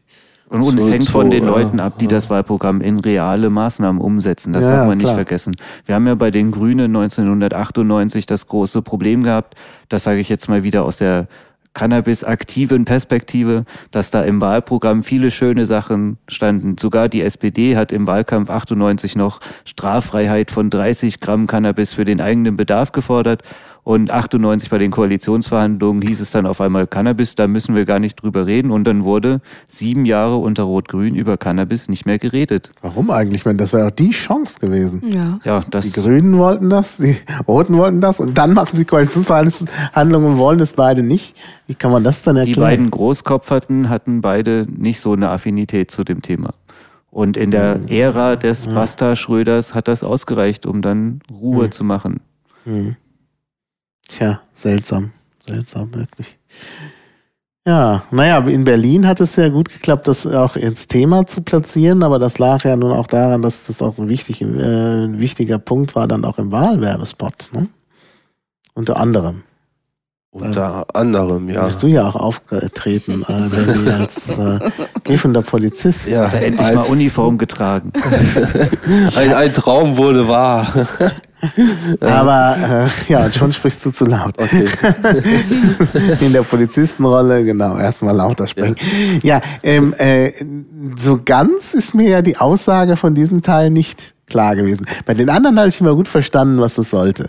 Ne, mit, den, mit den beiden Vätern und so, klar. Auch mit der verpassten S-Bahn und dass man da äh, irgendwie was machen muss, weil dann keiner mehr fährt, weil die unregelmäßig fahren und man sie deshalb verpasst und so. Ähm, und äh, mit Freifunk sowieso, aber an der Stelle, da wurde dann so ein Führerschein hochgehalten und so. Wir müssen den dann auch verlinken, damit die Leute das nochmal ansehen können. Oh, das lieber nicht, der ist nämlich gerade nicht lieferbar.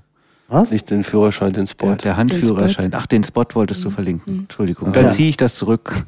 Ja, es ging um den Wahlwerbespot. Ja. Jetzt habe ich das mit zwei T. Aber ich kann ja schon mal mit der Erklärung anfangen Ja. vielleicht. Also ähm, das war quasi bildlich oder die Umsetzung eines Cannabis Social Clubs. Und in dem Ah. Cannabis Social Club äh, Leute schließen sich zu einem Verein zusammen und bauen dort gemeinsam Cannabis an.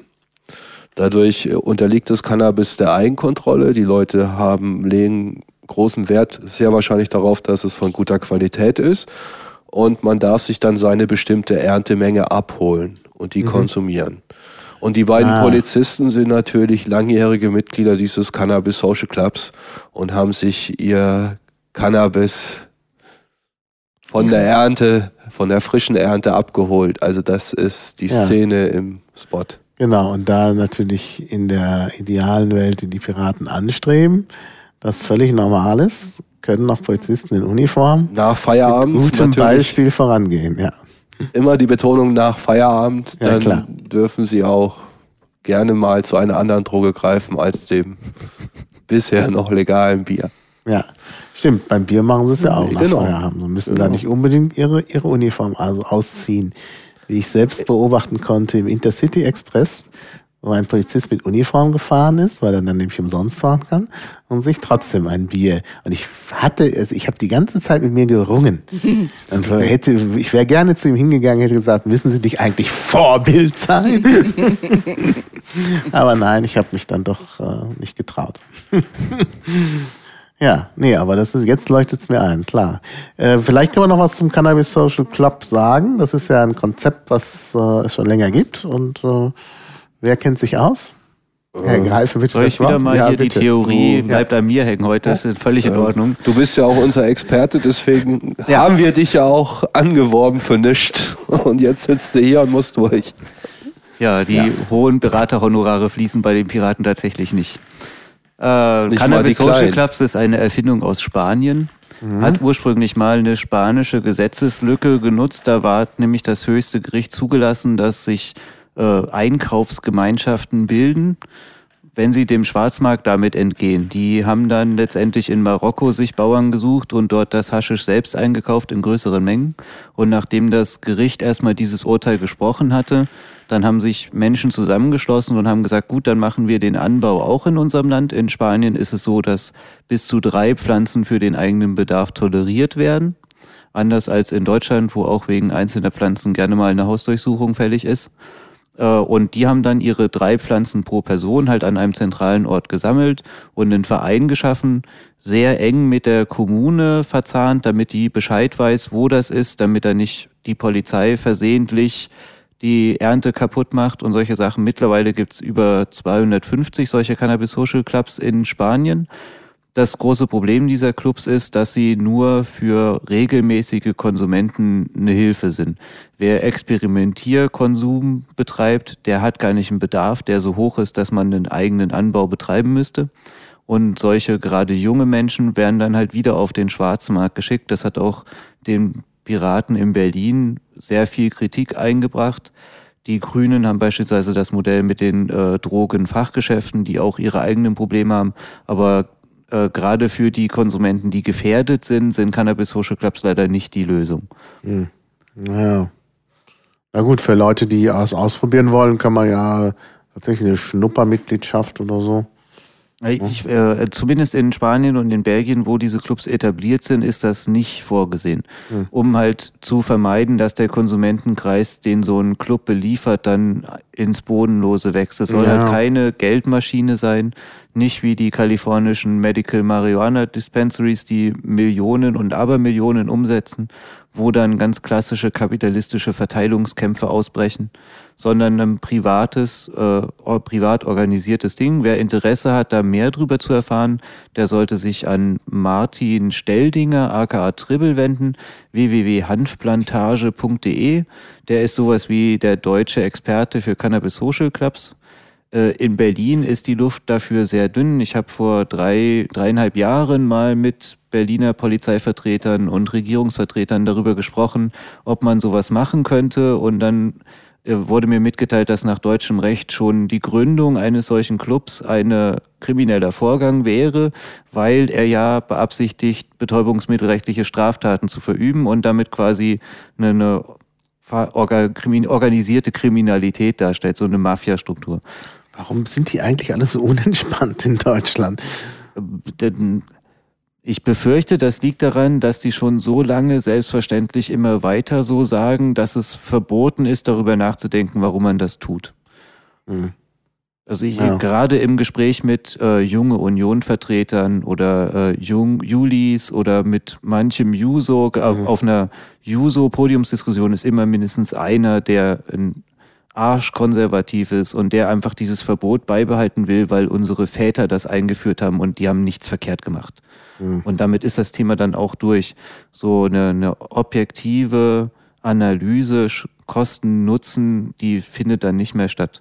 Da mhm. gibt's Denkverbote. Die Linke hat in der letzten Legislaturperiode die Bundesregierung irgendwann mal gefragt, wie sieht das denn aus? Wie viel Steuern könnte man mit einem legalen Cannabismarkt einnehmen? Wie hoch sind eigentlich die Repressionskosten? Nur um diese Zahlen mal zu erfahren.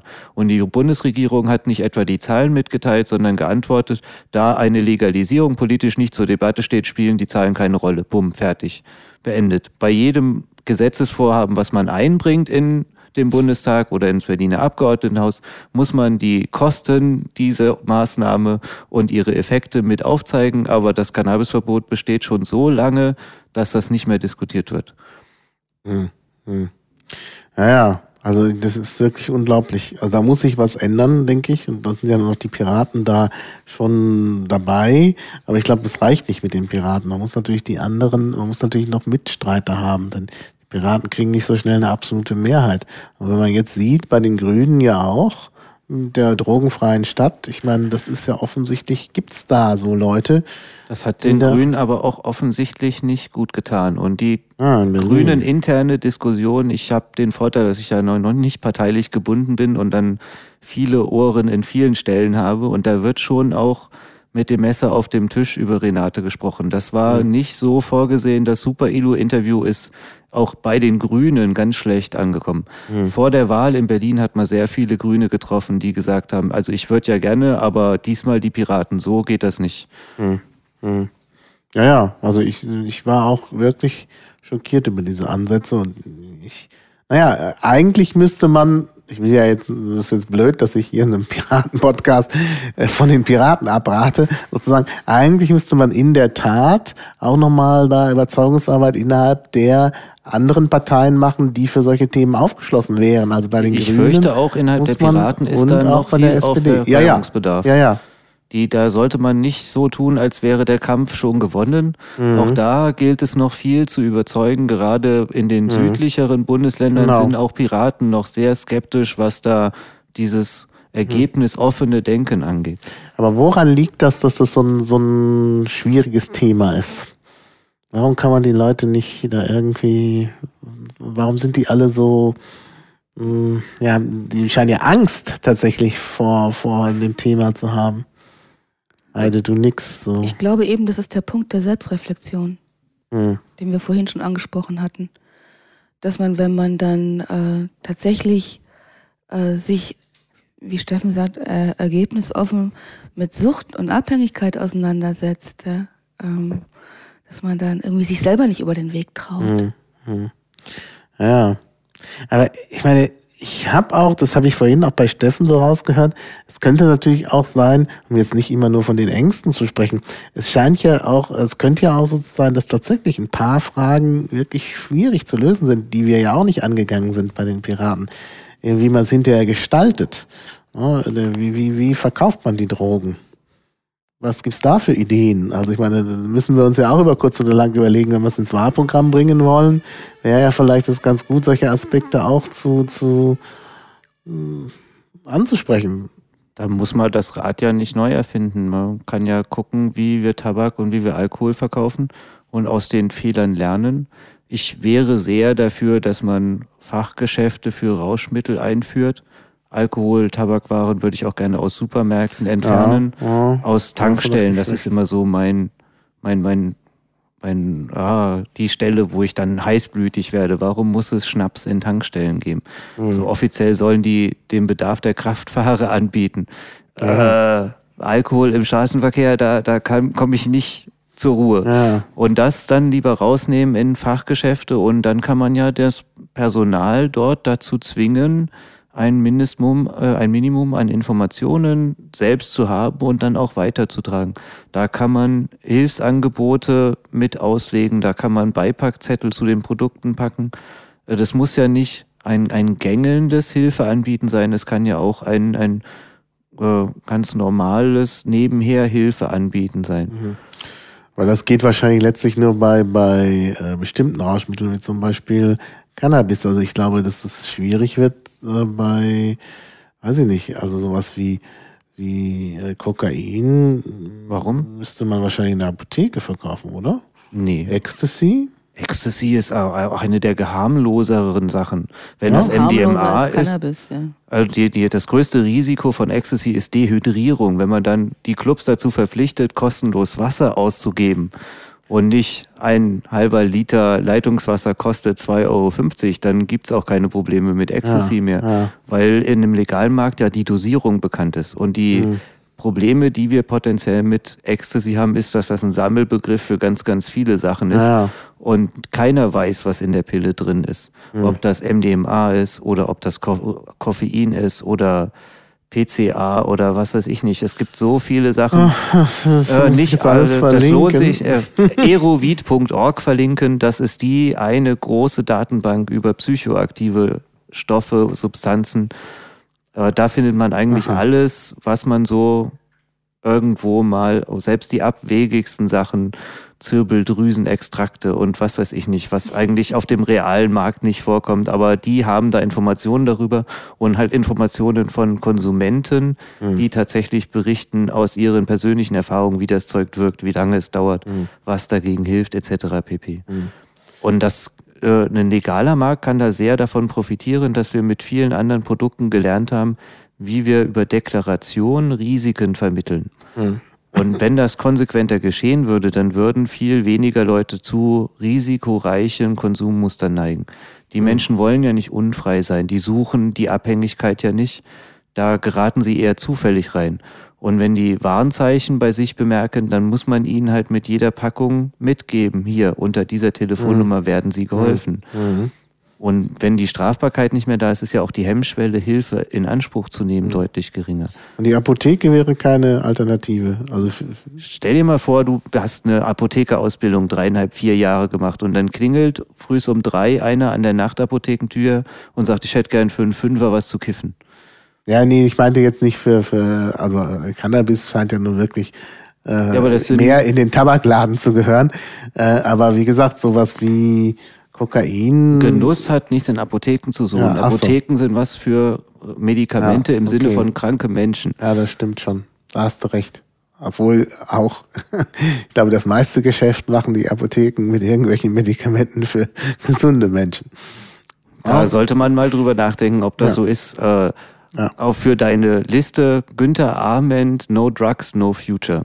Über den äh, Drogenkonsum, den wir alle sehr nicht mehr wahrnehmen, in unser Leben integriert haben und wie sich die Gesellschaft in den nächsten Jahren zu noch mehr Drogenkonsum, den wir nicht bemerken, hin entwickeln wird. Ja. Ja, nee, also ich meine, was, was da alles so an Psychopharmaka gekauft wird und nicht nur das, also ich meine, Kopfschmerztabletten und sonst was alles. Ja, nun, die am Ja. häufigsten verkauften Medikamente in den USA sind äh, Imp äh, Imp Pillen gegen Impotenz und Stimmungsaufheller. Was sagt das über die Gesellschaft? Wie, wie, äh, Ja. da, da müssen ja, wir ich sehr empfehle vorsichtig ja immer sein. Aktien zu kaufen von, von der Firma, die Viagra herstellt. Ich mache jetzt keine Schleichwerbung und ja doch mit Viagra und äh, von äh, der Firma, die die meisten Whisky-Brauereien besitzt. Also ich kann davon nur abraten, so. weil die Firma mit dem Viagra, die kriegt massiv Probleme, wenn wir in fünf bis zehn Jahren hier einen legalen Cannabismarkt haben. Vor so, 100 dann braucht Jahren war das die Standardmedizin für jede Menge Alltagsgebrechen und das ist äh, einer der großen Märkte, der wegbrechen wird, wenn wir legales Cannabis haben. Okay, ich werde dann rechtzeitig meine Aktien verkaufen. Danke für den Tipp. Dann lieber die Hanfhaus AG oder sowas, da ist noch Potenzial. Aber, aber nochmal jetzt, äh, noch, noch mal ein Aspekt zu der, zu der Apothekenfrage. Ja. Äh, es ist ja nicht nur das, äh, wer es verkauft, sondern auch wer es herstellt. Und müsste nicht, äh, äh, müssten nicht bestimmte Drogen, also gerade im Bereich Ecstasy und ähm, äh, Kokain tatsächlich aus der Pharmaindustrie kommen, sofern sie nicht sowieso schon aus der Pharmaindustrie kommen. Ja, aus der chemischen Industrie. Da muss ja kein Aha. Pharmaunternehmen sein, das kann auch Henkel machen. Ach so, ja, der, okay, der Erfinder okay. von Heroin ist Bayer, ist jetzt auch kein klassisches Ja, ja. Pharmaunternehmen, sondern halt ein Chemieunternehmen. Pharma ist für die nur eine Sparte. Ja, ja. Und das ist kein Problem. Das können die auch morgen wieder machen. Das Mhm. ist ja nicht wirklich komplex. Äh, Das zeigt sich ja daran, dass es auch in Untergrundlabors Mhm. und in Küchen funktioniert. Das haben die ja, glaube ich, schon mal gemacht. Also Ja, klar, die haben war ja schon mal als Geld verdient. Medikament, äh, zum Beispiel äh, wurde es ja verwendet. Lustigerweise damals angepriesen als Mittel gegen die Morphinsüchtigkeit. Ah ja. Ah, interessant. Na, ich weiß nur, dass das äh, ähm, Sigmund Freud äh, über, über Kokain gearbeitet hat. Ja. Da gibt es einen ganz berühmten Aufsatz. Er hat auch viel mit Kokain gearbeitet. genau, ja, ja, ja, ja. Da war das halt noch ein normales Medikament. Aber da war halt auch die gesellschaftliche Ächtung noch nicht so. Wenn Oh. wir dieses Gespräch vor 100 Jahren geführt hätten, dann wäre es ganz selbstverständlich Die gewesen, dass einer von Vieren nebenbei mal ein Näschen Kokain konsumiert oder eine Kokarette raucht. Die gab Mhm. es damals an der Straße zu kaufen, vorgedreht und solche Sachen. Und da kommen wir sicherlich wieder hin. Aber es wird halt ein Konsum sein, der nicht im Verborgenen stattfindet und der äh, deshalb besser beobachtbar und besser einschätzbar ist. Mhm. Das Risiko, dass Abhängigkeitskrankungen spät oder zu spät erkannt werden, das nimmt ganz massiv ab. Ja. Und das wird sich bemerkbar machen in der Art, wie wir mit Süchtigen umgehen und auch in der Art, wie sich Abhängigkeitserkrankungen auswirken auf Leute. Die Verelendung, die wir heutzutage haben, die wird ganz massiv zurückgehen. Ja, es werden ja andere Dinge zurückgehen. Die ganze Drogenkriminalität. Ich meine, ja, weltweit. Es wird auch, auch zu einer Entspannung führen. Das weiß man nicht genau, wie es dann in den Ländern, die halt Drogen anbauen, zugehen wird. Ähm, also es wird da sicherlich werden da die, die mafiösen Strukturen äh, werden abnehmen. Auf der anderen Seite könnte natürlich auch ein Markt wegbrechen, weil halt bestimmte Länder ja inzwischen auf Drogenverkauf angewiesen sind, wenn ich das richtig sehe. So. Mm, Also es gibt schon Regionen, insbesondere Südamerika, Ja, Südamerika, wo genau. die, die Schwarzwirtschaft mit illegalisierten Substanzen ein größeres Bruttoinlandsprodukt erwirtschaftet Genau. als die legal.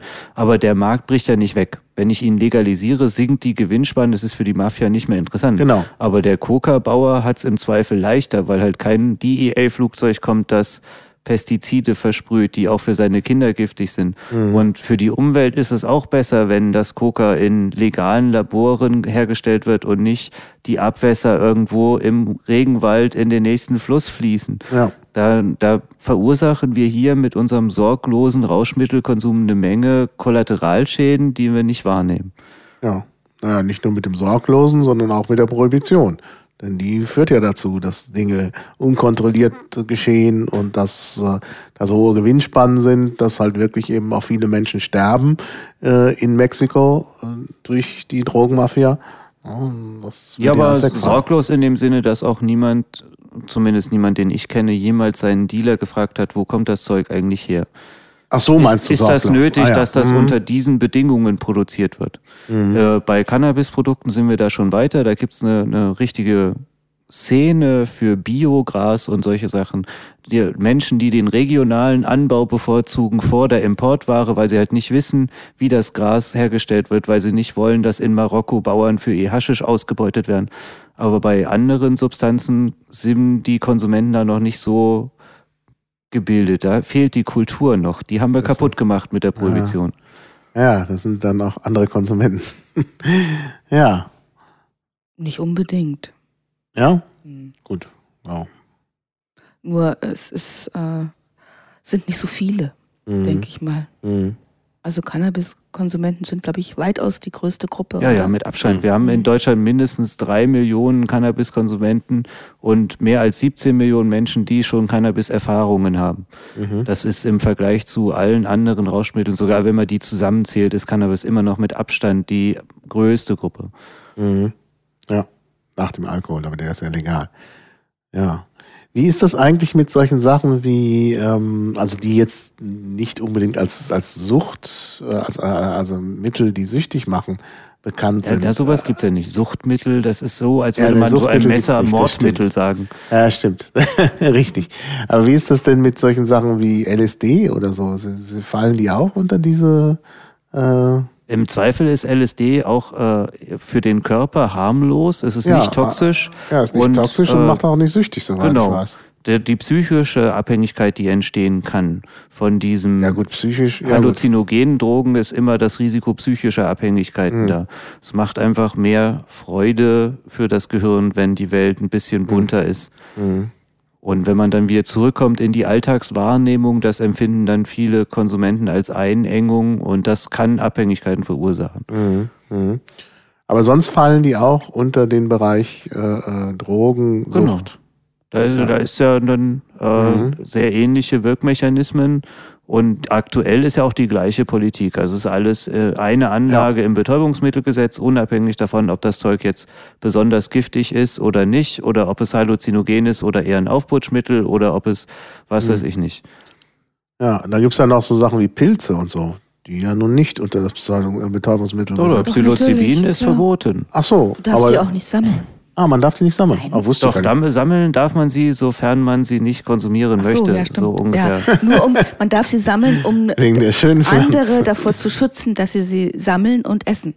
Also man darf sie Ah. sammeln, um sie zu, zu vernichten. Aber es gibt natürlich eine viel größere Palette psycho psychoaktiver Stoffe, Substanzen und Pflanzen, die nicht verboten sind. Es käme zum Beispiel niemand auf die Idee, die gemeine Sauerkirsche verbieten zu wollen, obwohl deren Blätter fast genauso potent sind wie Fliegenpilze.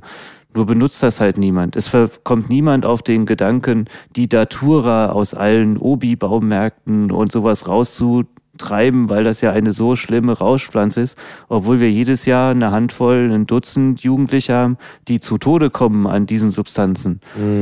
Aber Ja, das wird aber halt ausgeblendet. Alles, was nicht verboten ist, ist auch ungefährlich. Bumm, reden wir nicht drüber. Ja, naja gut, es ist ja dann, die kommen ja wahrscheinlich deshalb zu Tode, weil die Herstellung der Rauschmittel halt äh, aus diesen Pflanzen Pflücken und essen oder pflücken ja, aber und dann hat man Tee keine trinken. richtige, Dos ich meine, Genau, bei Tee es und gibt so, da halt keine weiß man nicht, wie die Informationen Dosierung drüber. Die ist. werden nicht aufgeklärt. Genau, Die ja, ja. lesen irgendwo, oh, das Zeug turnt und dann nehmen Ja, ja. die Das aus. Ja, ja. Und dann turnt es beim ersten Mal nicht und beim zweiten Mal nehmen sie doppelt oder dreimal so viel und weil sie dann cool sind, gerade noch mal was und dann dann, turnt's viel. auf einmal bist du im Krankenhaus. Ja, ja. Ja, auch da wäre natürlich die Rauschkunde wichtig. Obwohl wahrscheinlich, ich weiß nicht, ob das so, wenn man allen Leuten erklärt, wie man jetzt aus der Natura Tee macht.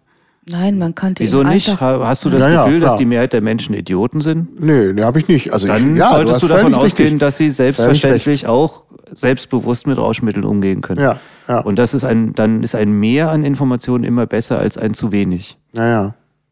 Ja. Ja, gut. Du wolltest, Benny wollte noch was sagen. Nee? Also es sah so aus. Sah so aus. Ich lausche gespannt. Also, Okay, naja, ich, ich habe ja eben, ich, ich meine, ich merke immer mehr, dass ich so wenig Ahnung von der von der Sache habe. Deshalb äh, stelle ich ja vielleicht dumme Fragen, aber der, Hörer hat ja wahrscheinlich auch nicht so viel Ahnung. Das ist doch vielleicht mal ganz gut, solche Fragen zu stellen. Ähm, ja, also das wusste ich nämlich auch nicht, dass das halt, dass da auch solche Verbote gibt für Sachen, die ja einfach so vorkommen. ne? Also diese Pflanzen sind ja einfach da. Und da sagt ja niemand, die müssen jetzt ausgerottet werden oder müssen irgendwie verbrannt werden. Ja, da könnte man da aber wirklich äh, anfangen, Wälder abzuholzen. Ne? Ja. Und das macht man doch besser nicht. Ja. Und man würde auch nicht zu einem Ende kommen. Das, Ja, das Wettrüsten mit dem Rauschbedürfnis der Menschen ist für den Staat nicht zu gewinnen. Ja. Ein weiteres Argument, warum man das Wettrüsten einstellen sollte. Ja. Ja, also, ähm, was ist jetzt zu tun? Also bei den Piraten einem, einem der beiden Anträge zuzustimmen Natürlich. wäre gut. Suchtpolitiker. Natürlich Am besten dem. Suchtpolitischen. Genau. Genau, jetzt wollte ich noch sagen, lass mich ausreden. Am besten dem Suchtpolitischen zuzustimmen und sich auch zu informieren. Das ist ja auch der Punkt. Ich meine, das habe ich auch schon öfter gesagt. Äh, nicht einfach nur aus dem Bauch raus Politik machen, sondern sich halt informieren. Und diese Informationen sind ja nun auch eindeutig irgendwie. Und das halt, äh, naja, gut, also das, ähm, das wäre das. Dann beim Wahlprogramm weiterarbeiten, dass man das da auch nochmal hat mit den konkreten Vorschlägen, wie das nun zu laufen hat. Das ist natürlich auch eine schwierige Diskussion und ich weiß noch gar nicht, wie wir das zustande kriegen werden. Noch haben wir ja ein bisschen Zeit. Naja, Also wenig. Für, Viel ein, Zeit Wahl, für ein nicht. Wahlprogramm haben wir noch ein bisschen Zeit. Hm. Und bis dahin sind auch noch Landesparteitage und da gilt es auch für uns zu schauen, ob unser Grundsatzprogramm in anderen Ländern Hm. auf den Parteitag zur Diskussion kommen kann. Mhm. An dieser Und- Stelle möchte ich gerne auch anderen Landesverbänden raten, sich externe Helfer zu suchen. Es ist nicht verkehrt, sich da an jene zu wenden, die in den jeweiligen Bundesländern aktiv sind. Zur Ja. Not sollen sie einfach bei mir sich melden und dann kann man gucken, wer da vor Ort mit Sachverstand, Rat und Tat zur Seite stehen kann. Genau. Es gibt diese Menschen, sie haben aber nicht die Öffentlichkeit, dass man jetzt einfach in dem nächsten Spiegel gucken könnte oder sowas. Ja, ja. Naja, aber wenn es halt so Seiten gibt, wo man Links zur Verfügung stellen kann, also das Internet ist da ja sicherlich eine große Hilfe, denke ich. Ja, also du hast ja schon ein paar Links genannt, wir können ja vielleicht noch äh, welche dazu nehmen. Du kannst mir ja vielleicht noch ein paar schicken. Können wir gerne Und dann machen. machen wir da noch eine entsprechende Linkliste, damit die Leute sich eben auch beraten lassen können. Also das halte ich schon wichtig. Ja, sollte man denn vielleicht, wenn einen das interessiert, mitmachen in der AG Drogen oder wo kann man überhaupt mitmachen, wenn es jetzt also Interessenten gibt, die sich gern noch einbringen wollen? Also, jetzt gibt's ja hier dieses Problem, dass ihr alle nicht von der AG Drogen seid und ähm, nun gut, äh, das mit den AGs, das ist ja nach 2009, nach dem ersten Mitgliederansturm Ja. passiert. Da schrien einige Leute nach Struktur und ähm, viele kennen das aus anderen Parteien. Da sitzen in sogenannten AGs eben die Experten. Bei uns Piraten ist es wie überall, jeder kann, der will. Und so ist das mit den AGs auch. Und ähm, ich kann da nur empfehlen, also wir nennen uns bewusst Interessengemeinschaft, weil wir dasselbe Interesse verfolgen. achso, IG Drogen. Wir nennen äh, uns IG Suchtpolitik. Suchtpolitik. Entschuldigung, ich habe es jetzt auch nochmal falsch. Wir haben jetzt auch eine Wiki-Seite im Berliner BE IG Suchtpolitik. Also Na ja, Wiki gut, Piratenpartei. Ja, ja, aber, aber, Bayern gehen nicht in den Bereich. BE. in dem Fall können Sie ruhig mal reingucken. Es könnte helfen. Ähm, also, wie gesagt, man kann die AG Drogen, wer bundesweit da mitarbeiten möchte, Input ist bei der AG Drogen auch wichtig und äh, der kann da mitarbeiten. Wer in Berlin ist, kann natürlich gerne zu uns kommen. Wir treffen uns alle vier Wochen in Neukölln und äh, geben das auch bekannt. Also über unsere Wiki-Seite findet man uns mittlerweile, findet den Termin und kann da gerne kommen, wenn man was beitragen kann. Äh, bei der AG Drogen ist es so, dass es in der Regel in einem Mumble oder über Mailingliste läuft. Ähm, wie gesagt, also wir, wir stehen aber auch gerne jedem, der einen eigenen Arbeitskreis, eine eigene Interessengemeinschaft sonst irgendwie aktiv werden möchte oder wenn sich zwei Piraten irgendwo treffen und meinen, sie möchten Suchtpolitik oder Drogenpolitik machen, dann können die sich gerne an uns wenden und ähm, wir, Ja. wir können ihnen da helfen. Ich kann nur empfehlen, bei den Piraten, ähm, wir sind ja unter Basispiraten, da kann ich ja jetzt einfach mal, bleibt an der Basis, macht euer Ding und wer, auch wenn ein einzelner Pirat einen guten Antrag hat, soll er den stellen. Also in Ja. dem Bereich, es kann nicht genug geben und man kann dann immer noch sehen, wo kommen die besten Vorschläge her, wie kann man das verknüpfen, wie kann man das verbinden. Und ähnlich ist es ja mit der AG Drogen gelaufen. Die AG Drogen war vor zwei Jahren auf dem Stand, ja, wir möchten die Freigabe von medizinischem Cannabis. Das war quasi eine Nullforderung schon zu dem Zeitpunkt. Und daraufhin kamen wir mit etwas progressiveren Vorschlägen und siehe da, nach gut zwei Jahren sind wir inhaltlich sehr Praktisch. ähnlich. Ähnlich. Ja, ja. Und ja, das, ja- ist, also Wettbewerb fördert ja auch manchmal. Mhm, das stimmt, das stimmt.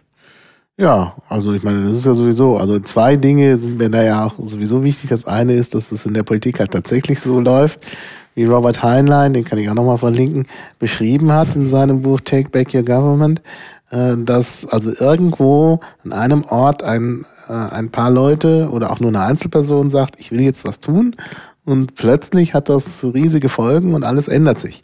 Ähm, also von daher ähm, halte ich das für, für immer noch einen wichtigen Ansatz. Das ist der eine wichtige Aspekt und der andere wichtige Aspekt ist, dass eben, ja, jetzt sagen natürlich die Hörer wieder, ja, der kommt jetzt wieder mit Liquid Feedback, der ist ja besessen von Liquid Feedback und das ist der heilige Gral. Naja, es ist eben einfach so eine Art Backbone. Egal, ob jetzt so eine AG Drogen, eine IG Suchtpolitik oder eine einzelne Person oder irgendein Stammtisch oder irgendeine Crew eine gute Idee hat, man schmeißt das da einfach rein und dann gibt's halt Feedback und dann entwickelt sich da was. Das ist halt der, der springende Punkt. Deshalb brauchen wir so ein System. Wenn es nicht Liquid Feedback ist, brauchen wir was anderes. Aber es muss einfach so einen Punkt geben, wo jeder was reinschmeißen kann. Dann kann man nämlich wirklich die Programmarbeit dezentral und im letzten Jahr auch anarchisch veranstalten. Dann braucht man nicht so eine Hierarchie, wo man unten anfängt und sich dann nach oben perkuliert bis zum Landesverband und vom Landesverband dann in den Bundesverband, weil es da überall Flaschenhälse gibt. Und Nee, wir wollen ja das wirklich ist auch nicht mehr, demo, nicht mehr so richtig Art von demokratisch. Politik machen. Genau. Deswegen. Ja. Weil diese Flaschenhälse, die führen ja früher oder später genau zu dem, was 1-0 ist. Haben wir ja Also, gesehen. Das ist ja der Punkt. Der Basta, Schröder und äh, der Joschke haben dann gesagt, ach nö, Drogen, von passt uns gar nicht. Ne? Und dann ist es äh, alles verlaufen. Und wenn das anders ist, ist das eben besser. Ja. Ja, dann danke ich euch für das Gespräch. Hat Spaß gemacht. Ja. Wir danken dir für deine Ah, Zeit. Danke, danke. Das ist ja, mache ich ja auch nicht so ganz uneigennützig. Ich will ja auch was voranbringen. Also, äh, und ja, bis dann, dann sehen wir uns bald auf dem Parteitag. Ja. Ja, tschüss. Ciao.